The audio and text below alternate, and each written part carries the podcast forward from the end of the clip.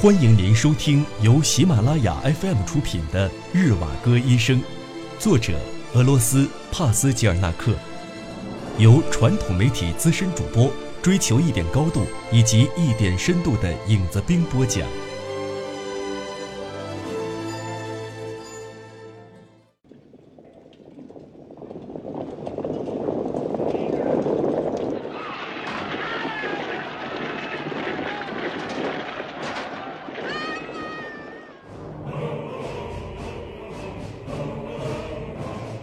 这是一部被誉为前苏联文学史上继肖洛霍夫《静静的顿河》后的又一部经典之作。本书获得了1958年的诺贝尔文学奖，但作家在自己的祖国却遭到了严厉的批判。《日瓦戈医生》被苏联当局列为禁书，作者帕斯吉尔纳克被迫放弃了这个奖项。1965年，好莱坞根据原著拍摄了同名电影。并获得了第二十三届美国金球奖。尽管电影长达三个小时，但是诸多故事情节、人物被大量压缩删减，难以完整呈现小说原作者宏大的构思。小说看似讲述的是日瓦戈医生与妻子托尼亚以及护士拉拉之间的情感纠葛。实则描绘了个人命运在十月革命以及随后两次世界大战社会动荡的大时代背景下的抗争与屈服。身为医生的日瓦戈无奈被卷入了战争，他试图救助每一个因战争受伤的灵魂，救赎自己、自己的家人、爱人，奋力抗争不幸的命运。小说以写实的笔触、入木三分的人物刻画，让一代又一代人为之倾慕，同时也被视为带有浓烈的自传色彩。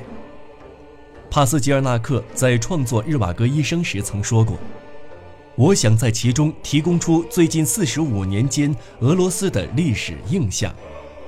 作品将表达对于艺术。”对于福音书，对于在历史之中的人的生活以及其他许多问题的看法，作家无疑出色地实现了这一目标。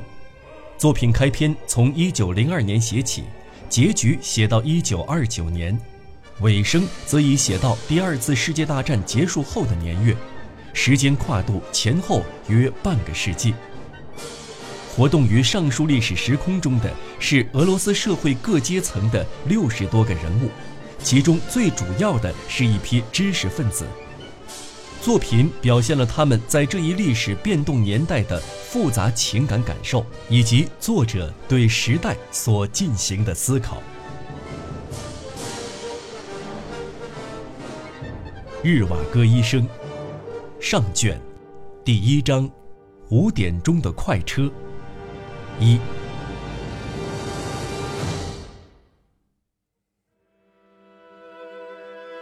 送葬的队伍浩浩荡荡，人们的脚步声、马蹄声以及微风的声音混杂在一起。送葬的人们唱着矢志不移的凄美曲调，低沉的歌声时断时续。路边的行人不约而同地为送葬的队伍让开了路。他们或是仔细地数着花圈，或是虔诚地在胸前画着十字，更有些好事者直接加入到队伍中去，随意打听着：这么大的排场，是给谁送葬呢？有人答道：“是日瓦格家的。”哦。原来是他呀，那就怪不得了。听说不是日瓦戈先生，是他的妻子。哦，其实都一样，这呀都是上帝的安排。但愿他早点进入天堂。这场丧事办得可真隆重啊！剩下的这点短暂时光，也跟那春季里的花儿一般。无可奈何的逝去了。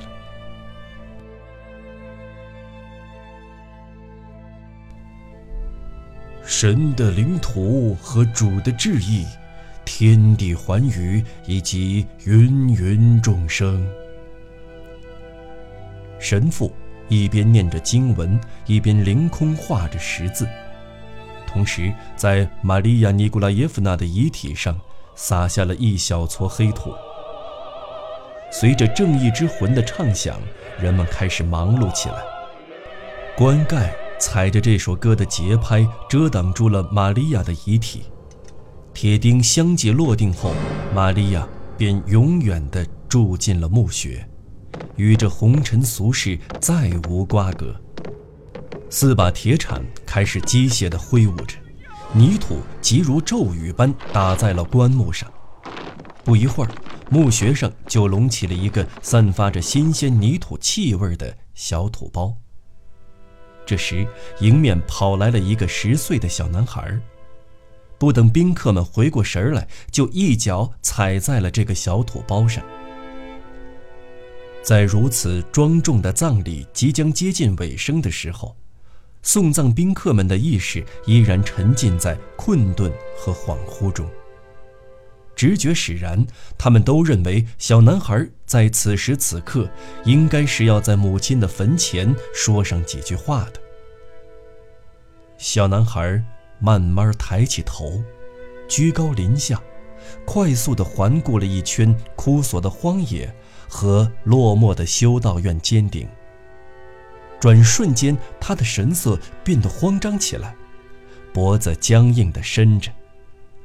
他那张长着高鼻梁的鼻子的小脸儿变了形，难看的就像一只小狼。如果一只狼这样抬起头来，大家知道。他就要开始嚎叫了。他赶紧用手捂住双眼，眼泪如同倾泻的洪水般泛滥开来。天边那片逐渐逼近的乌云，带来了一场冰冷的骤雨。这场寒雨如同一条从天而降的湿淋淋的灰白色的鞭子。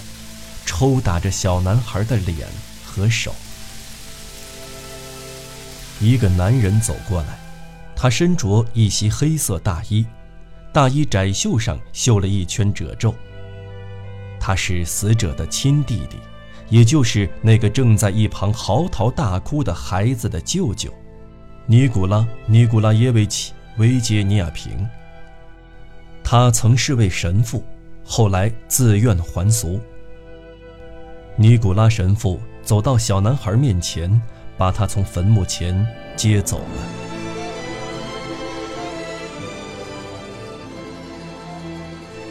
您正在收听的是由喜马拉雅 FM 出品的《日瓦戈医生》。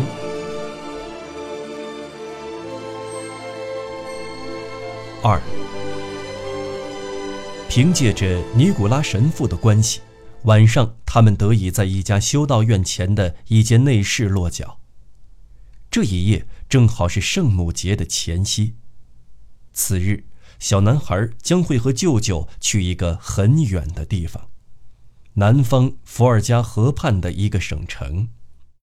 自从尼古拉神父还俗后，他就在当地一家思想进步、办过报纸的书局里谋生。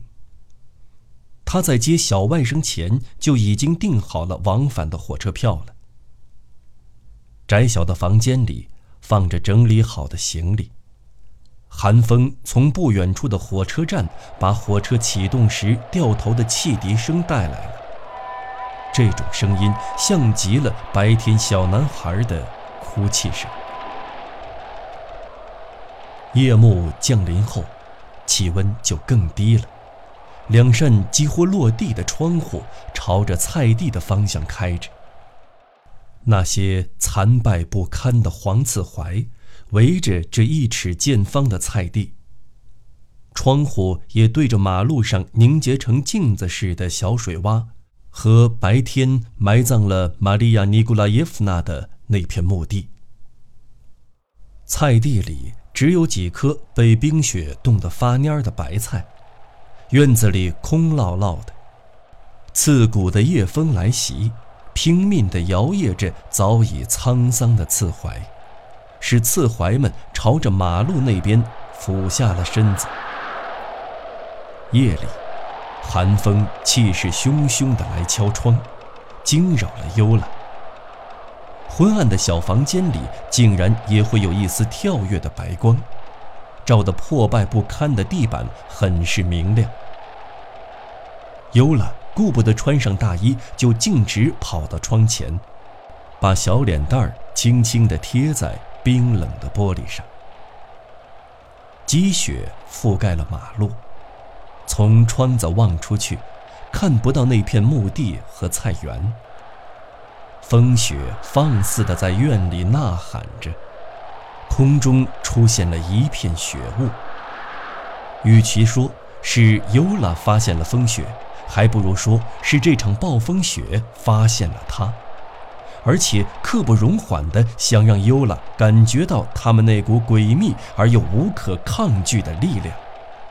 因此，也就更加肆无忌惮地享受着他们给尤拉所留下的深刻记忆。寒风凛冽，悲鸣着，总之是倾尽一切手段去抓住尤拉的注意力。大雪连绵，犹如一匹从天而降的白色织锦，回旋地向地面飘落，仿佛是一件寿衣。掩盖住了大地。这个时候，就只剩下一个前所未有的风雪交加的猖狂的世界存在。尤拉慌忙地从窗台上缩了下来，心里想着要马上穿好衣服，好去外面做点什么。他害怕那些白菜被大雪淹没，再也挖不出来了；或者他害怕这场暴风雪跑到那片荒野里，吞没了他的母亲。眼下的母亲，只有无可奈何地忍受着，最终，离他越来越远，越来越深的长眠地底。泪珠陆续的钻出尤拉的眼眶。尼古拉神父醒来，把耶稣的故事告诉尤拉，借此慰藉。故事讲完后，神父打了一个长长的哈欠，慢悠悠的走到窗前，若有所思起来。黎明缓缓走到他们身旁。他们各自穿戴好，天也逐渐亮了起来。三，玛利亚·尼古拉耶夫娜还活着的时候，尤拉的父亲就已经把他们一并抛弃了。只不过那时的尤拉还太小，对此没有什么印象。他父亲经常独自一人在西伯利亚的大小都市以及国外的某些城市花天酒地，沉浸在纸醉金迷之中，大把大把的财富都被他如同流水般挥霍一空。时常有好心人告诉尤拉，他的父亲偶尔会在圣彼得堡小住一阵。不时又会到某个集镇上待上一阵子，经常出现在伊尔比特集市上。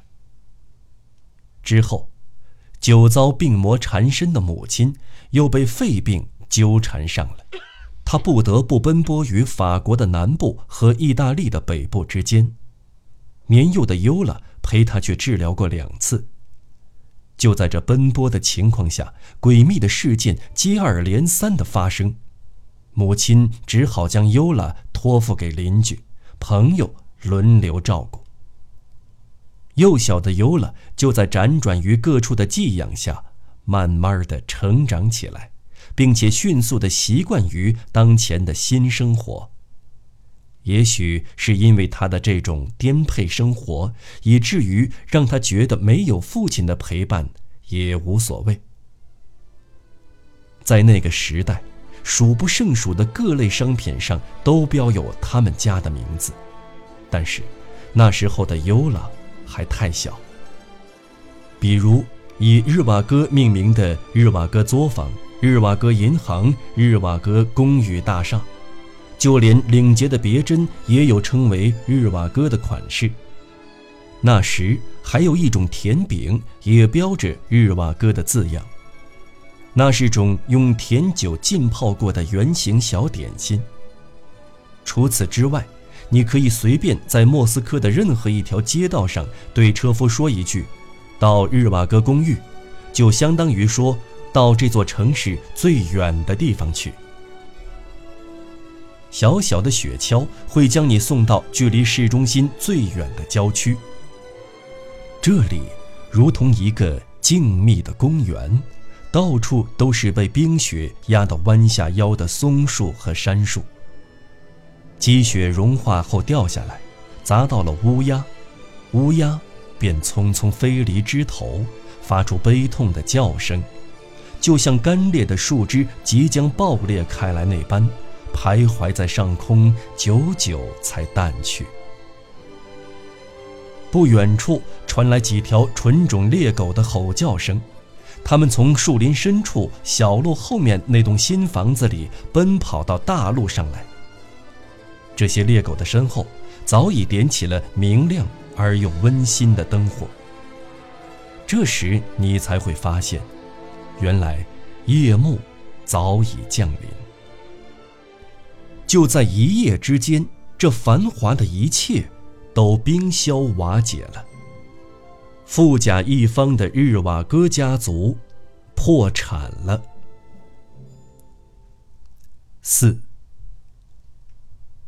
一九零三年的那个盛夏，尤拉和舅舅同乘一辆四轮马车，沿着田野朝着私房场主、当时有名的艺术慈善家科洛格里沃夫的属地杜普良卡而去。此行是为了拜访伊万·伊万诺维奇·沃斯科博伊尼科夫，他是个教育家兼普及读物作家。此时正逢喀山圣母节。又碰巧是农忙时节，或许是到了吃午饭的时候，或许是因为圣母节麦田里空无一人。午后的阳光浓烈地烘烤着还没有割完的庄稼地，仿佛是一个犯人剃头只剃到一半。小鸟徘徊在田野的上空，天气闷热，没有一丝风吹过。那些小麦杆子笔挺地站着，像被罚站的孩子，麦穗儿只能低下头。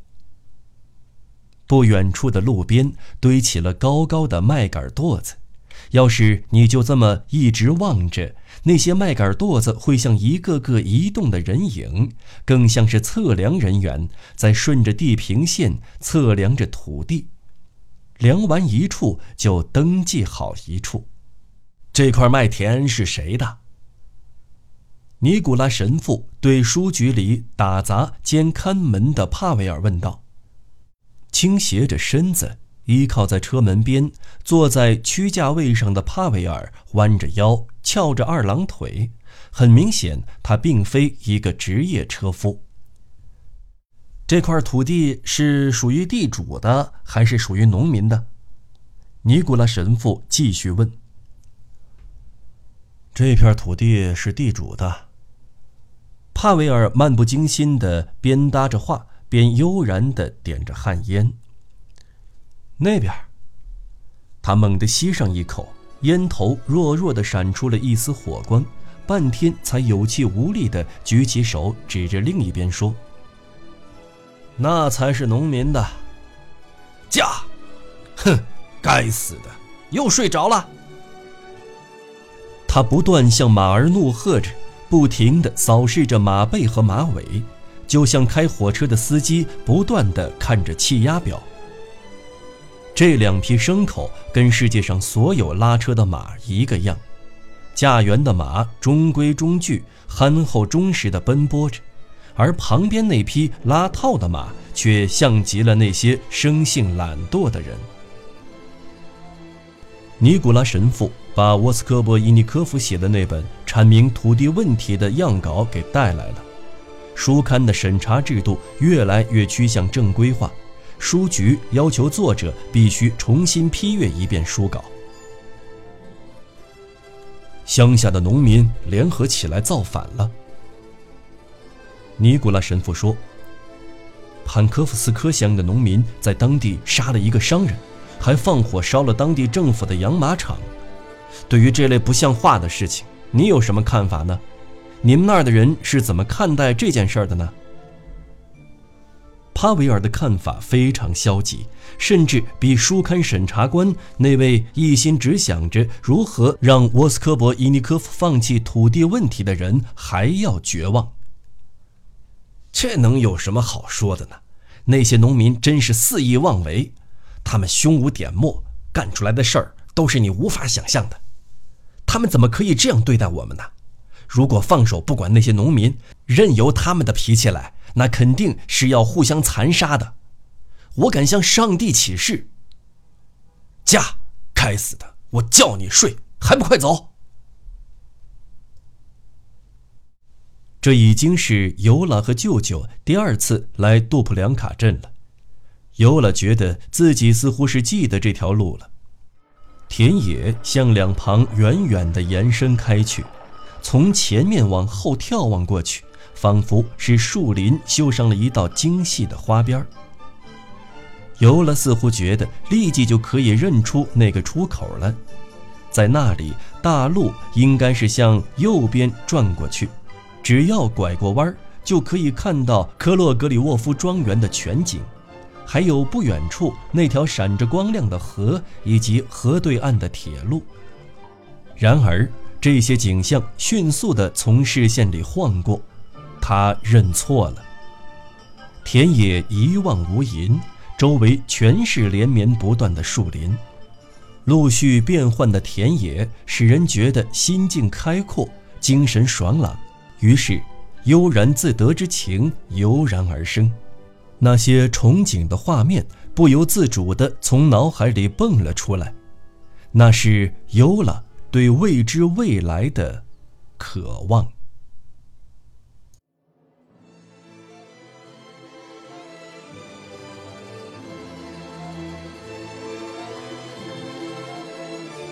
听众朋友，本期节目到此播讲完毕，我们下期节目再见。